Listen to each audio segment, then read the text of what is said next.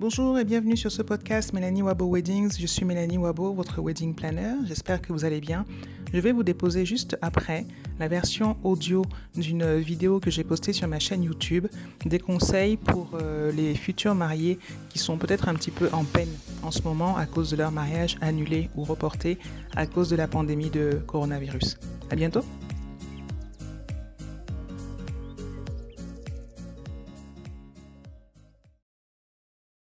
Maintenir son mariage pendant cette période de coronavirus, c'est un petit peu un casse-tête pour les personnes qui y sont confrontées en ce moment. Euh, je vous propose d'en parler dans cette petite vidéo.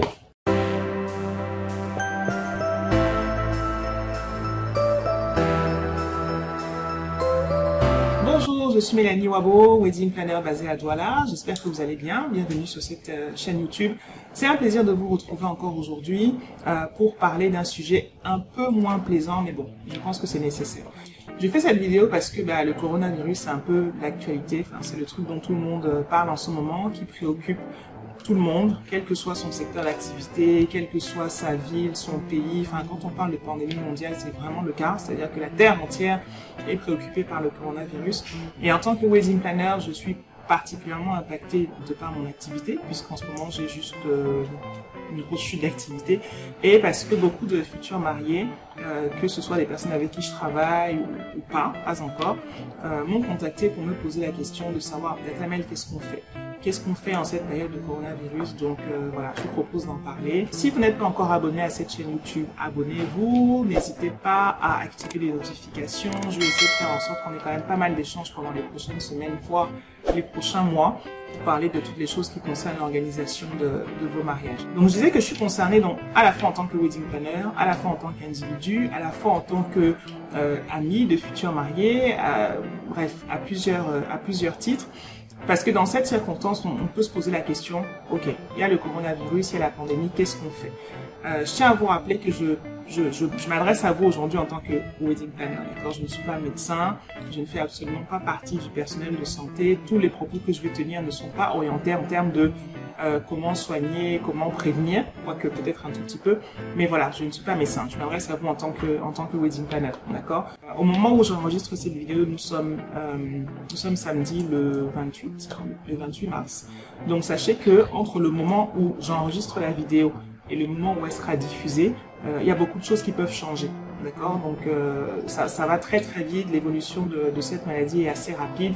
Donc gardez toujours en tête s'il vous plaît le contexte. D'accord? C'est un wedding planner qui vous parle en date du 28 mars 2020 et à. Donc euh, ce dont je vais parler, c'est ce qui concerne notre environnement immédiat. Euh, à la date à laquelle nous sommes, euh, nous sommes aujourd'hui. On aura trois parties dans cette vidéo. La première où je vais un petit peu reposer le contexte, le cadre dans lequel, dans lequel on se trouve euh, pour parler de, du maintien de son mariage dans ces conditions-là. On va un petit peu aborder dans une deuxième partie les raisons pour lesquelles certaines personnes, certains couples peuvent décider de, de maintenir leur, leur mariage. Et dans la troisième partie, je vous donnerai six conseils qui, à mon sens, peuvent vous être utiles pour euh, organiser votre mariage pendant cette pandémie de, coronavirus. Le contexte dans lequel on se trouve, je vous rappelle, hein, en date du 28 mars 2020 à Douala, d'accord? On n'est pas aux États-Unis, on n'est pas en France, on n'est pas dans un pays confiné, j'espère que ça ne nous arrivera pas. Le contexte dans lequel on se trouve, c'est celui-là. On a, en date du 17 mars, monsieur le Premier ministre qui a fait part de 13 mesures euh, du gouvernement pour essayer de limiter euh, la propagation du coronavirus au Cameroun. Parmi ces 13 mesures, il y en a 4 en fait qui ont euh, un impact direct sur la manière dont on va pouvoir ou pas organiser nos événements. La première mesure, c'est la fermeture des frontières. C'est-à-dire que si vous avez euh, votre mariage qui est dans les jours à venir et que vous avez par exemple votre mère, votre père, vos témoins qui doivent venir de l'étranger, c'est mort. Les frontières sont fermées, ils peuvent plus arriver, ça a un impact énorme. Euh, dans le cas de la fermeture des frontières, il y a également le cas des personnes qui viennent l'étranger. Vous savez que moi, je suis vraiment spécialisée dans les mariages de la diaspora, donc je suis très attentive à ce qui se passe au niveau des frontières. Et euh, ça m'est arrivé, enfin, j'ai un couple qui m'a contacté. Euh, la, mariée est arrivée au Cameroun le 16 mars. Euh, le marié devait arriver le 19 pour leur mariage la semaine suivante. Et ben, forcément, qu'est-ce qui s'est passé? Elle est là en ce moment, elle est bloquée au Cameroun, elle ne peut pas partir. Lui, il n'a juste pas pu arriver, puisque à partir du 18, les frontières euh, étaient fermées.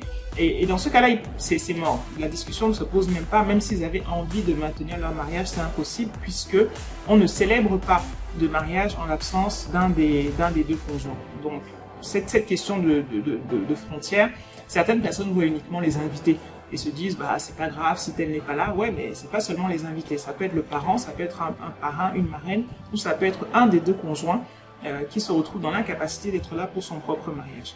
Euh, la deuxième mesure qui a un effet assez important, c'est l'interdiction de rassemblement de plus de 50 personnes. Euh, nos mariages sont des mariages avec énormément de monde. Quelquefois, même à 300, 500, 600, même 1000 invités, on a du mal à gérer cette histoire de, liste d'invités parce qu'on a des parce qu'on a des grandes familles parce que le mariage chez nous c'est la célébration c'est la célébration de la vie c'est la célébration de l'amour et ce sont deux familles qui se réunissent donc vu la taille de nos familles vous imaginez bien que quand on vous demande de ramener votre réception euh, à moins de 50 personnes, en sachant que dans ces 50 personnes, vous devez tenir compte des prestataires, ça devient un petit peu compliqué. Je rappelle que cette vidéo va s'adresser tout particulièrement aux personnes dont le mariage est très très proche, c'est-à-dire après le 17 mars, les mariages qui devaient avoir lieu dans les 15, 21, voire 30 jours, et pour lesquels donc euh, c'est un peu difficile en fait de se repositionner rapidement. D'accord? Si votre mariage est dans un an, vous n'avez même pas encore, enfin je pense, hein, vous n'avez pas encore euh, clôturé votre liste d'invités, vous n'avez pas encore envoyé vos invitations, donc vous êtes moins impacté. Par contre, si votre mariage est dans une semaine, que vous avez déjà prévenu 500 personnes, que vous décidez de le maintenir et que vous devez passer à 20, vous êtes directement impacté par cette interdiction de se réunir à plus de 50 personnes. La troisième mesure qui est super importante, euh, c'est la fermeture des restaurants, des lieux de loisirs après 18 heures. Et donc ça, ça veut dire quoi? Euh, ça veut dire les salles de banquet sont fermées après 18 heures, ça veut dire les hôtels, ça veut dire tout endroit où vous aviez prévu de faire votre réception devra être fermé à 18 heures. Il est vrai qu'aujourd'hui, les, les garden parties, les mariages en pleine journée sont, euh, sont, sont à la mode, mais ils restent quand même minoritaires. Donc la plupart de nos réceptions se passent le soir. Et maintenant, c'est mort. On n'a plus accès euh, aux endroits de cérémonie euh, le soir. Il ne reste plus qu'à le faire à la maison, éventuellement, si jamais c'est possible. Mais vous voyez aussi que cette, euh, cette mesure a un énorme impact. La quatrième mesure qui impacte, c'est la distanciation sociale. Le fait de demander de se tenir à 1 mètre, voire 1 mètre 50 les uns les autres. Le fait de, de, de recommander de ne plus avoir les étreintes, les embrassades, les gros câlins. Or, s'il y a bien un moment de notre vie où on a plein d'embrassades, plein de bisous, plein de câlins, c'est le moment du mariage. Quelquefois, ça lutte même un petit peu hein, pour pouvoir embrasser les mariés. Donc, vous voyez que si je résume, on se retrouve dans une situation où, ok, j'ai décidé de maintenir mon mariage pour pouvoir respecter les mesures et ne pas me retrouver à avoir une amende, voire finir au commissariat le jour de mon mariage, je dois respecter ces quatre points. Je dois pouvoir gérer mon mariage sans, les personnes qui viennent de l'étranger. Si jamais même vous avez des personnes qui sont venues de l'étranger euh, et que vous maintenez votre mariage, vous savez qu'on leur a aussi demandé de respecter des mesures de confinement. Parce que si vous avez une personne qui vient de l'étranger et que même vous êtes pas très nombreux, mais qu'elle contamine tout le monde, c'est pas super non plus. Donc, je dois respecter euh, cette, cette, cette mesure-là par rapport à la fermeture des frontières. Je dois faire en sorte que nous soyons moins de 50. Le couple, les témoins, les demoiselles d'honneur, les parrains, les marraines, les invités, les prestataires inclus. Euh, je dois faire en sorte que mon événement soit terminé avant 18h, si jamais il a lieu dans, dans, dans un lieu public qui veut bien me recevoir. Et je dois faire en sorte que nous respections euh, la distanciation sociale. Donc on n'est pas trop proches les uns des autres l'exception pourrait être quand même acceptée pour, euh, pour le couple, monsieur et madame. Bon, voilà, vous serez proches. Mais on doit quand même respecter ces quatre critères. Donc vous voyez le contexte en fait dans lequel on se trouve pour pouvoir euh, décider de maintenir son mariage malgré la, malgré la pandémie. Donc, le contexte étant posé, vous pouvez vous dire, de toute façon la question ne se pose pas. La plupart des gens vont annuler ou reporter leur mariage. Bah non, c'est pas évident. Euh, et voilà les raisons pour lesquelles certaines personnes peuvent être soit contraintes, soit euh, peuvent être déterminées à maintenir leur, date de mariage telle qu'elle était. Il faut qu'on se rappelle que organiser son mariage, ça prend assez rarement des jours, assez rarement des semaines, mais plutôt des, des, des mois, voire des années pour certains couples qui s'y prennent à l'avance. J'ai des mariés avec lesquels je travaille depuis l'année dernière pour leur mariage qui aura lieu fin 2021. Donc vous voyez qu'il y a des personnes qui s'y prennent à l'avance. Émotionnellement, c'est quelque chose d'énorme que d'organiser son mariage. C'est beaucoup de décisions. Euh, quelquefois, c'est un peu des clashs entre les familles. Donc, il y a toute cette charge émotionnelle là dont il faut tenir compte. Et c'est pas évident quand du jour au lendemain, on vous dit paf, tout va s'arrêter. Je dis du jour au lendemain parce que cette date du 17 mars, je pense que beaucoup de personnes ne l'oublieront pas, que ce soit des professionnels, que ce soit des futurs mariés. Le 17 mars, on nous a donné un certain nombre de mesures qui ont fait que tout s'est arrêté pour certains couples. Mais quand je dis tout s'est arrêté, c'est voilà, du jour au lendemain, vous n'avez pas de préavis. On ne vous a pas dit que dans un mois, ça va faire ci ou ça va faire ça. Certes, le coronavirus, on en entend parler depuis un moment. Ça fait depuis fin d'année, je pense au début de janvier, euh, que, la Chine en parle. On l'a pas vu venir, ou bien ceux qui l'ont vu venir n'ont pas forcément anticipé euh, à quel point la pandémie serait grave. Mais le fait est que, encore une fois, c'est pas le côté médical dont j'ai envie de parler aujourd'hui, ce sont les conséquences. Du jour au lendemain, vous devez remettre en question toute une organisation qui a duré depuis des semaines, des mois, voire des années. Donc, il y a des personnes en fait qui, pour des raisons financières, décident de maintenir leur mariage parce qu'elles ont tellement investi euh, que quand vous vous retrouvez encore une fois le 17 mars à devoir annuler ou en tout cas devoir refaire des calculs sur un mariage qui a lieu dans 4 jours, c'est super compliqué. Récupérer ses avances, récupérer ses, ses et tout ça, enfin voilà, c'est un casse-tête. Donc quelquefois, pour ne pas devoir repartir dans tout ce truc financier, il qui se disent bon c'est pas grave, on y va. Euh, il peut y avoir des raisons de santé. Euh, pour une raison ou une autre, enfin je sais pas, un des deux conjoints est, très malade ou euh, il y a des raisons de santé aussi quelquefois qui orientent la date du mariage. Euh, madame peut être enceinte et euh, c'est important pour le couple de ne pas avoir un enfant qui naisse hors mariage, donc on décide de maintenir. Il y a les raisons émotionnelles, c'est-à-dire que peut-être que c'est une date qui, a, un sens, qui signifie quelque chose pour le couple, une date d'anniversaire, un anniversaire de rencontre, que sais-je. Donc, il y, a, il y a tout un tas de raisons émotionnelles dont on n'a pas forcément conscience. Mais la limite, la question n'est même pas là. Euh, là, j'en parle juste pour dire qu'il faut, il faut pas trop juger, il faut pas fustiger. J'ai vu passer des photos sur les réseaux sociaux de couples qui se mariaient en masque, par exemple, et il y avait des commentaires assez désobligeants pour dire que si reporter, ça devait faire quoi? On n'en sait rien. Je veux dire, vous n'en savez juste rien de la vie des gens, des raisons pour lesquelles ils ont, ils ont fait ce choix-là. Moi, ce que je dis, c'est qu'il faut respecter ce choix et maintenant se poser les questions de dire, OK, une fois qu'on a décidé qu'on maintient son mariage dans, dans les conditions actuelles, qu'est-ce qu'on fait pour que ça se passe bien? Qu'est-ce qu'on fait pour être en règle par rapport aux mesures dont je n'arrête pas de parler depuis tout à l'heure euh, Qu'est-ce qu'on fait pour être confortable par rapport à toute la réorganisation Et qu'est-ce qu'on fait pour être sûr que nos invités et nos prestataires, s'il vous plaît, n'oubliez pas les prestataires, eux aussi ils ont besoin quand même d'être confortables dans cette histoire. Qu'est-ce qu'on fait pour être sûr que nos invités et nos prestataires sont en sécurité d'un point de vue euh, sanitaire D'accord?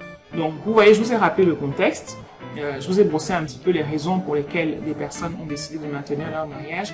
D'ailleurs, si jamais vous regardez cette vidéo et que vous êtes marié dans les 15 derniers jours, ou bien que vous allez vous marier dans les 15 prochains jours, euh, n'hésitez pas à laisser un commentaire sur les raisons pour lesquelles vous avez euh, décidé de maintenir votre mariage, à moins que ce soit trop privé. Mais bon, si ça ne l'est pas, ce sera quand même assez sympa de pouvoir, euh, de pouvoir échanger là-dessus, parce que je suis sûr que je n'ai pas donné, euh, je n'ai pas donné toutes les raisons.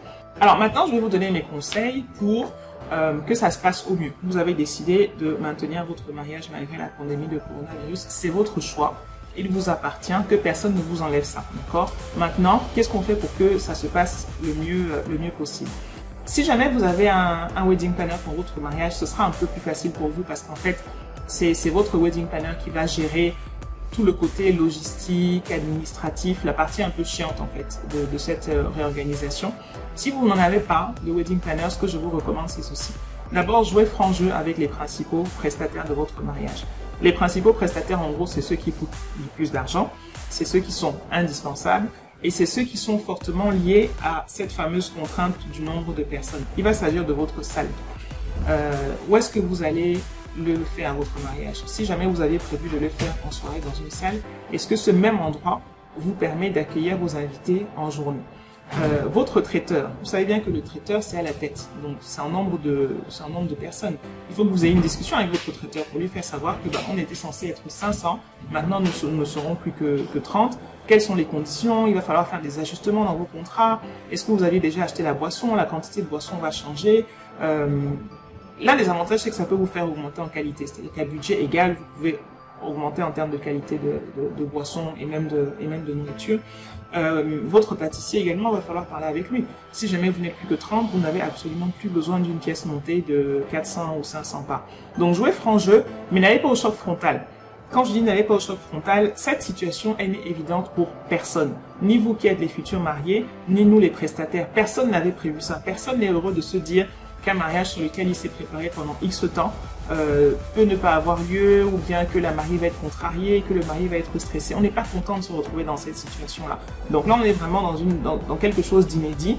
Euh, personne n'a vu venir, personne n'a eu à gérer ça avant. Donc voilà, on essaye de travailler en bonne intelligence du côté des mariés, du côté des familles, du côté des prestataires pour que ça se passe le mieux possible. Donc parler avec eux, très franchement, pour pouvoir euh, mettre carte sur table et dire, OK, on a décidé de maintenir notre mariage, qu'est-ce qu'on fait, comment on le fait, quelles sont les, les, les, conditions dans lesquelles les choses vont se passer. Ça, je ne peux malheureusement pas aller au cas par cas parce que chaque prestataire va le gérer d'une manière différente. Mais je peux vous garantir pour avoir échangé avec les proches, avec les, les professionnels de l'industrie du mariage dont je suis proche dans le cadre de notre web talk, on est tous super alignés sur le fait que euh, on doit être conciliant. On va pas être dans des applications au sens vraiment strict du terme de nos contrats. Euh, on va être conciliant pour faire en sorte que tout se passe bien, à la fois pour les personnes qui décident de maintenir leur mariage, ce qui est le cas de, la discussion qu'on a aujourd'hui, aussi bien que pour les personnes qui décident de le, reporter. Donc on y va et puis on parle et on voit ce qu'on peut faire, et puis vous aurez plein de conseils toutes les personnes que vous irez voir auront des conseils à vous apporter par rapport à, ça, dès lors que vous avez vraiment fait appel à des professionnels. Le deuxième conseil que je vais vous donner, euh, ça va être de, redéfinir intelligemment votre liste d'invités. Si vous aviez prévu euh, que ce soit 100, 200, 300 ou 500 invités, en tout cas dès lors que vous devez repasser en dessous de la barre de 50, vous devez redéfinir votre, votre liste d'invités. Vous allez commencer par les indispensables, euh, qui sont là, qui sont présents physiquement, à qui ça ne demande pas de faire un déplacement, d'être à votre mariage. Je pense à vos parents, je pense à vos parents et marraines, euh, je pense à vos témoins, mais d'accord que vous ne pouvez pas faire sans eux. Euh, le, le, plus simple et le plus facile, c'est encore de se limiter à ces personnes-là, c'est-à-dire que les personnes indispensables sans qui vous ne pouvez pas vous marier. Si jamais vous décidez d'élargir un petit peu, n'oubliez pas que euh, devoir être 49 personnes, moins de 50, c'est ça? Devant être 49 personnes, ça suppose de compter. Le couple, donc c'est vous deux, c'est vos parents, c'est vos témoins, c'est vos euh, parents et marraines, c'est vos garçons et demoiselles d'honneur si vous décidez de les garder. Et là, si vous aviez décidé de faire un cortège de 30 personnes, c'est compliqué. Euh, je vais pas dire que c'est mort, mais c'est compliqué. Mais surtout, ça tient également compte de tous les externes. C'est-à-dire que quand vous irez à la mairie, dans votre nombre, vous devez tenir compte du maire, de l'adjoint au maire et éventuellement du chef de protocole. Dans la plupart des mairies, il y a au moins ces trois personnes. Si jamais vous allez à l'église, ça veut dire que vous allez tenir compte du prêtre, peut-être peut-être des prêtres si c'est une cérémonie œcuménique par exemple. Vous allez tenir compte des éventuels anciens d'église. Même comme dans ce contexte-là, eux aussi hein, font des efforts pour ramener au strict minimum le nombre de personnes nécessaires. Vous allez tenir compte de la chorale si jamais vous avez maintenu une chorale. Là aussi, je vous recommande d'aller au strict minimum. Si vous aviez prévu 50 voix, bah, peut-être que vous n'en prendrez plus que deux. Mais c'est pour dire que vous allez tenir compte en fait de tous les prestataires. Est-ce que vous avez un photographe avec un assistant, un caméraman avec son assistant? Est-ce qu'il y aura trois serveurs, deux cuisiniers? En fait, vous devez d'abord tenir compte du nombre de personnes externes qui seront là, voir comment vous pouvez les compresser au maximum euh, et c'est ce qui reste en fait qui va définir le nombre d'invités que vous pourrez avoir à votre, euh, à votre réception. Le mieux, c'est de pouvoir contacter les personnes personnellement. C'est une situation qui est suffisamment compliquée, euh, qui est suffisamment triste même, pour ne pas se dire je vais faire un mailing groupé ou quoi. Le mieux, c'est de contacter personnellement. Donc de la même manière que vous avez sûrement fait des catégories dans votre liste, c'est-à-dire qu'il y a la liste d'invités de madame, la liste de monsieur, les parents de madame, les parents de monsieur, la sœur, le frère, tout ça ben, que chaque personne en fait prenne sa responsabilité d'appeler les personnes de sa liste, soit pour dire le mariage est maintenu, mais on sera dans un comité restreint, donc malheureusement je vais devoir te demander de ne pas être là, soit pour dire le mariage est maintenu et je veux que tu sois. D'accord? Sachez que parmi les personnes que vous allez appeler, certaines seront soulagées. Hein. Il y a des personnes qui se sont mises en confinement volontaire, même comme ça n'a pas été euh, une mesure qui nous a été dictée. Certaines personnes seront soulagées. D'autres seront déçus de savoir qu'elles ne font pas partie de votre cercle intime. Mais dans tous les cas, il vaut mieux les avoir personnellement. Déjà parce que c'est une marque de considération et que ça évitera d'avoir des personnes qui arrivent ce jour-là parce que ben, elles n'avaient pas vu votre message, elles n'étaient pas au courant, elles n'avaient pas compris, etc., etc. Et bien entendu, je vous invite également à rassurer. Les personnes que vous allez inviter, rassurez-les sur le fait justement que vous comptez respecter euh, toutes les mesures et prendre toutes les précautions nécessaires pour que vous soyez tous en sécurité. Le troisième conseil que je vais vous donner, c'est d'être intraitable au niveau de l'hygiène. Euh, vous avez maintenu votre mariage, vous avez vu avec vos prestataires comment ça va se gérer, vous avez informé vos invités et vous, les avez rassurés du fait que tout ira bien. Il s'agit de tenir votre promesse. Être intraitable au niveau de l'hygiène, ça veut dire quoi? Euh, C'est vous assurer au niveau de tous les endroits où vous allez passer. Donc, c'est-à-dire mairie, église, lieu de réception, lieu de photo, que sais-je, euh, que les conditions d'hygiène, que les conditions d'hygiène soient respectées, qu'il y ait des points d'eau, quitte à devoir créer des points d'eau mobiles pour que les personnes puissent se laver les mains autant de fois que possible. Euh, et si jamais il n'y a pas de point d'eau, qu'il y ait des gels hydroalcooliques euh, avec un minimum de 70% d'alcool pour être efficace, euh, pour que les personnes puissent se, laver les mains, enfin se nettoyer les mains assez régulièrement, et essayer de, de, de, sensibiliser euh, énormément vos prestataires aussi à ça. Encore une fois, si vous avez un wedding planner, c'est votre wedding planner qui va se charger de cette sensibilisation. Mais si vous n'en avez pas, euh, soit vous faites vous-même ou vous déléguez cette tâche de faire en sorte que bah, tous les prestataires qui seront là, eux aussi, aient une hygiène irréprochable. Donc, et particulièrement la partie euh, votre traiteur, d'accord? Tout ce qui va être mangé et bu, euh, il faut que vous soyez sûr que ça ait suivi quand enfin, essayez de vous assurer de la traçabilité de ce que vous allez faire manger et boire à vos, euh, invités, d'accord? C'est super, super, super VIP pour le coup que vous aurez choisi pour, euh, être avec vous pendant cette, euh, journée de, mariage. Le, quatrième conseil que je peux vous donner, c'est de faire des réaffectations budgétaires parce que vous aviez prévu un mariage pour beaucoup de personnes et finalement ils sont moins nombreux. Si jamais vous avez réussi à avoir quelques quelques accords sympas avec vos prestataires, ça fait que vous avez peut-être un petit un petit un petit gap de budget qui vous reste. Alors les réaffectations budgétaires, elles peuvent vous servir à quoi? Elles peuvent vous servir par exemple au moment du repas euh, à quitter un service en buffet à un service à l'assiette. Euh, vous savez que je, ne suis pas forcément euh, la personne qui va le plus recommander les services à l'assiette d'habitude parce que nous sommes très nombreux et que faire un, un service à l'assiette quand on est très nombreux, c'est pas évident. Mais il reste que c'est la méthode de service la plus élégante qui soit. Donc quand on est 30 personnes, là vous pouvez décider, bah, je ne fais plus euh, un buffet, je fais un service à l'assiette. Alors, certaines personnes objecteront que oui, mais le service à l'assiette, euh, ça ne permet pas de... Il y, a, moins de choix qu'en buffet. Bah, faites un service à l'assiette gastronomique, vous pouvez décider de faire, euh, de faire servir à l'assiette euh, un menu à 7 plats, par exemple. Enfin, en tout cas, vous pouvez vous faire plaisir à ce niveau-là, décider d'envoyer une salade, un poisson, une viande, enfin vraiment de faire plusieurs plats. Euh, ça peut être une expérience gastronomique assez, euh, assez intéressante. Et la partie expérience, j'insiste dessus parce que votre mariage, en fait, c'est un moment unique. C'est un moment unique, c'est une histoire qu'on est en train d'écrire. Euh, c'est une expérience donc que vous voulez faire vivre euh, à, vos, à vos invités. Si jamais vous n'avez pas envie de faire vivre une expérience à vos invités, vous vous mariez à quatre. Enfin, je veux dire, vous allez à l'église ou à la mairie avec vos témoins et on n'en parle plus. Mais dès lors que vous décidez d'avoir des personnes avec vous, c'est pour leur faire vivre une belle expérience. Et, euh, et l'expérience gastronomique est quelque chose de très sympa qu'on ne peut quelquefois pas se permettre parce qu'on est trop nombreux, mais qu'on peut du coup se permettre dès qu'on revient sur un effectif de 20 à 30 personnes. 20 à 30 personnes, c'est deux trois tables. Hein, donc vous voyez que c'est très vite fait. Vous mettez beaucoup de serveurs euh, et vous aurez un, un, un, service qui sera vraiment très élégant. Vous pourrez passer beaucoup de temps à table si vous décidez d'avoir autant autant de plats, par exemple. D'accord? Autre chose que vous pouvez aussi faire en termes de réaffectation budgétaire, c'est même sur les boissons. Vous pouvez décider de mettre tout en individuel, d'aller chercher des des d'aller chercher des bouteilles de vin individuelles, d'aller chercher des bouteilles de champagne individuelles. Franchement, c'est assez euh, c'est assez sympa. Ça vous fera des jolies tables. Euh, ça vous fera des, des, des, des, jolis souvenirs aussi pour, euh, pour vos invités. Euh, une autre chose que vous pouvez faire, vous pouvez investir dans des welcome bags. Des welcome bags qui seront remis à l'arrivée de vos invités, dans lesquels vous pouvez avoir les cadeaux de mariage que vous aviez initialement prévus, où vous allez rajouter la petite bouteille d'eau, le paquet de mouchoirs, le, le, le, petit... Ah tiens, le petit gel désinfectant par exemple, euh, des choses comme ça. Si vous voulez pousser le clin d'œil, vous allez mettre de, de l'aspirine crâne, vous allez mettre de la vitamine C, vous allez mettre même des masques si vous voulez. Euh, ça, ça, peut faire sourire ou pas, mais après, n'oubliez pas, c'est une expérience que vous êtes en train de partager. Euh, sur les photos, on aura tous vos invités avec des masques. Alors, il y en a qui vont se dire, mais c'est complètement ridicule. Ok, peut-être que c'est ridicule aujourd'hui, mais ça vous fera rigoler dans 20 ans. Ça vous fera rire quand vous pourrez montrer vos photos de mariage à vos enfants, à vos petits-enfants plus tard en leur expliquant que il y a eu cette pandémie qui est arrivée euh, et malgré tout on a décidé de se marier parce que c'était important pour nous, cette date était importante. Voilà les 5, 10, 15 personnes qui étaient autour de nous, qui ont accepté de venir malgré tout. On était tous en masque, d'accord, mais qu'est-ce qu'on a rigolé, d'accord? Donc ça fait partie des choses que vous pouvez faire. Une dernière chose qui peut être assez sympa, c'est de live streamer votre, euh, votre mariage. Ce mot ne veut juste rien dire en français, mais j'aime bien. Live, vous allez faire un live stream. Donc en gros, vous allez faire un live de votre mariage, d'accord?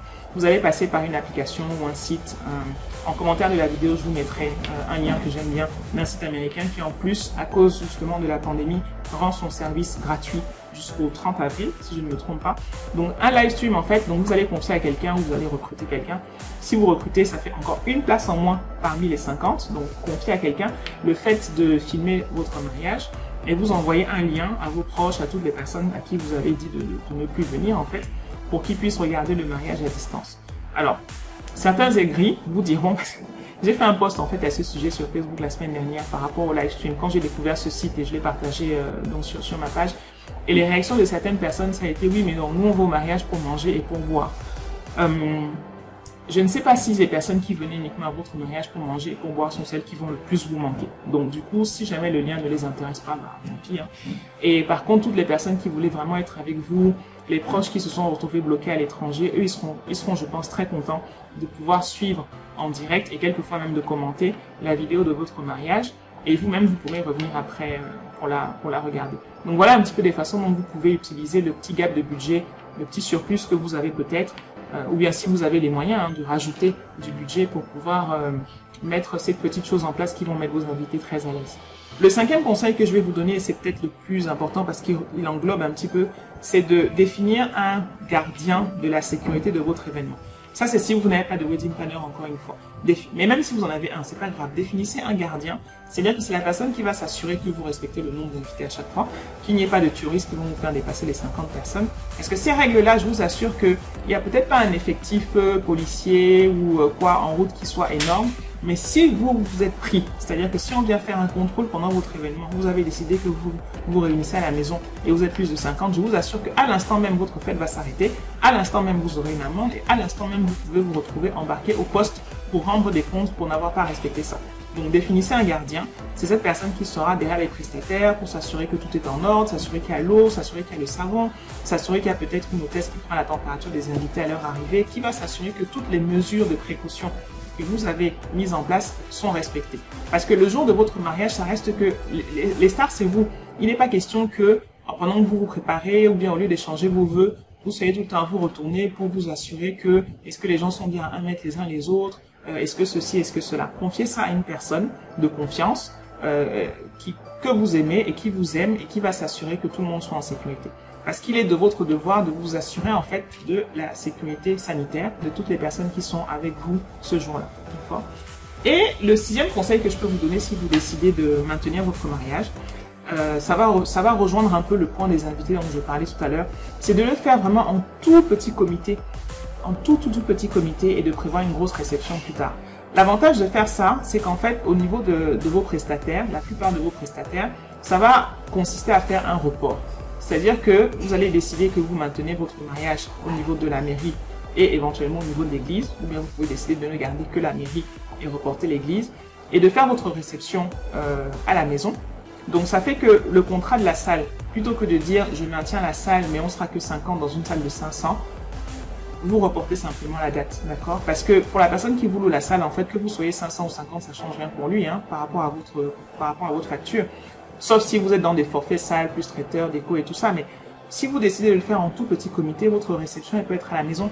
D'accord? Parce que le plus important, si vous avez décidé de, votre, de maintenir votre mariage, je suppose que c'est pas pour la fête.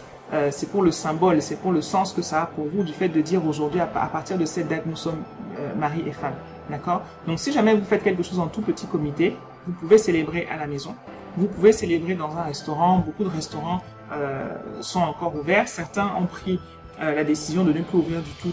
Mais après tout, la mesure qui est en place actuellement, je le rappelle, hein, en date du 28 mars, ça peut changer. Euh, mais pour l'instant, en fait, les restaurants sont encore ouverts en journée. Donc vous pouvez décider que bah voilà, on sort de la mairie, on se fait un petit resto, et tout le reste en fait de la réception qui avait été prévue ira pour plus tard. Donc votre photographe, vous le gardez pour plus tard. Vous faites juste un report de tous vos autres, vos autres contrats. Je vous ferai une autre vidéo par rapport à ça, hein, sur euh, les conseils que je peux vous donner, pour le coup, non plus pour les personnes qui maintiennent, mais pour les personnes qui décident de reporter, euh, de reporter leur mariage. Euh, c'est encore une, un autre process, si je peux dire.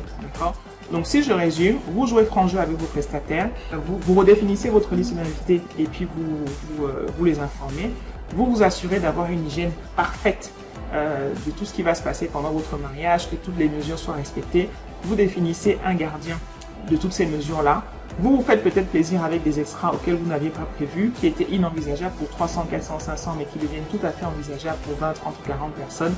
Et vous ne vous fermez pas à la possibilité de maintenir votre cérémonie, donc civile ou religieuse, et de reporter votre réception. On arrive vers la fin de cette vidéo. J'espère que tout ce que je vous ai dit vous a été vraiment utile. Euh, laissez des commentaires. Hein. Si vous avez des questions aussi, n'hésitez pas à les poser en commentaire.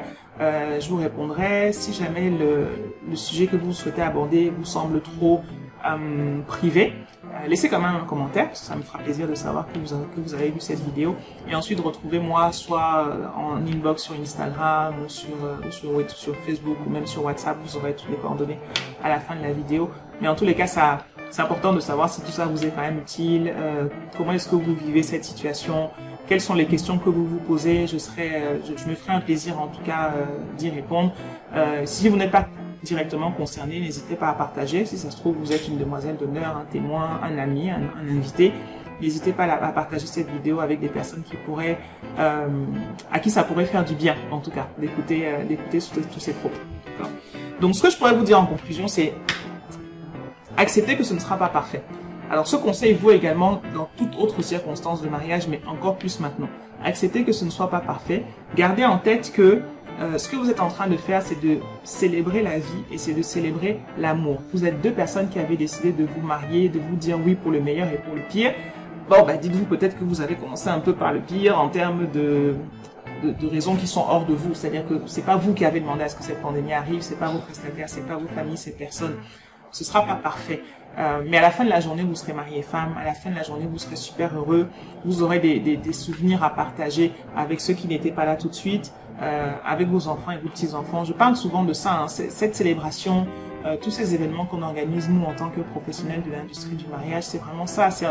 C'est de pouvoir avoir des, des, émotions incomparables, pouvoir faire vivre des, des moments exceptionnels à nos couples, à nos futurs mariés et puis de créer des souvenirs qu'on aura envie de partager plus tard avec euh, avec les générations futures.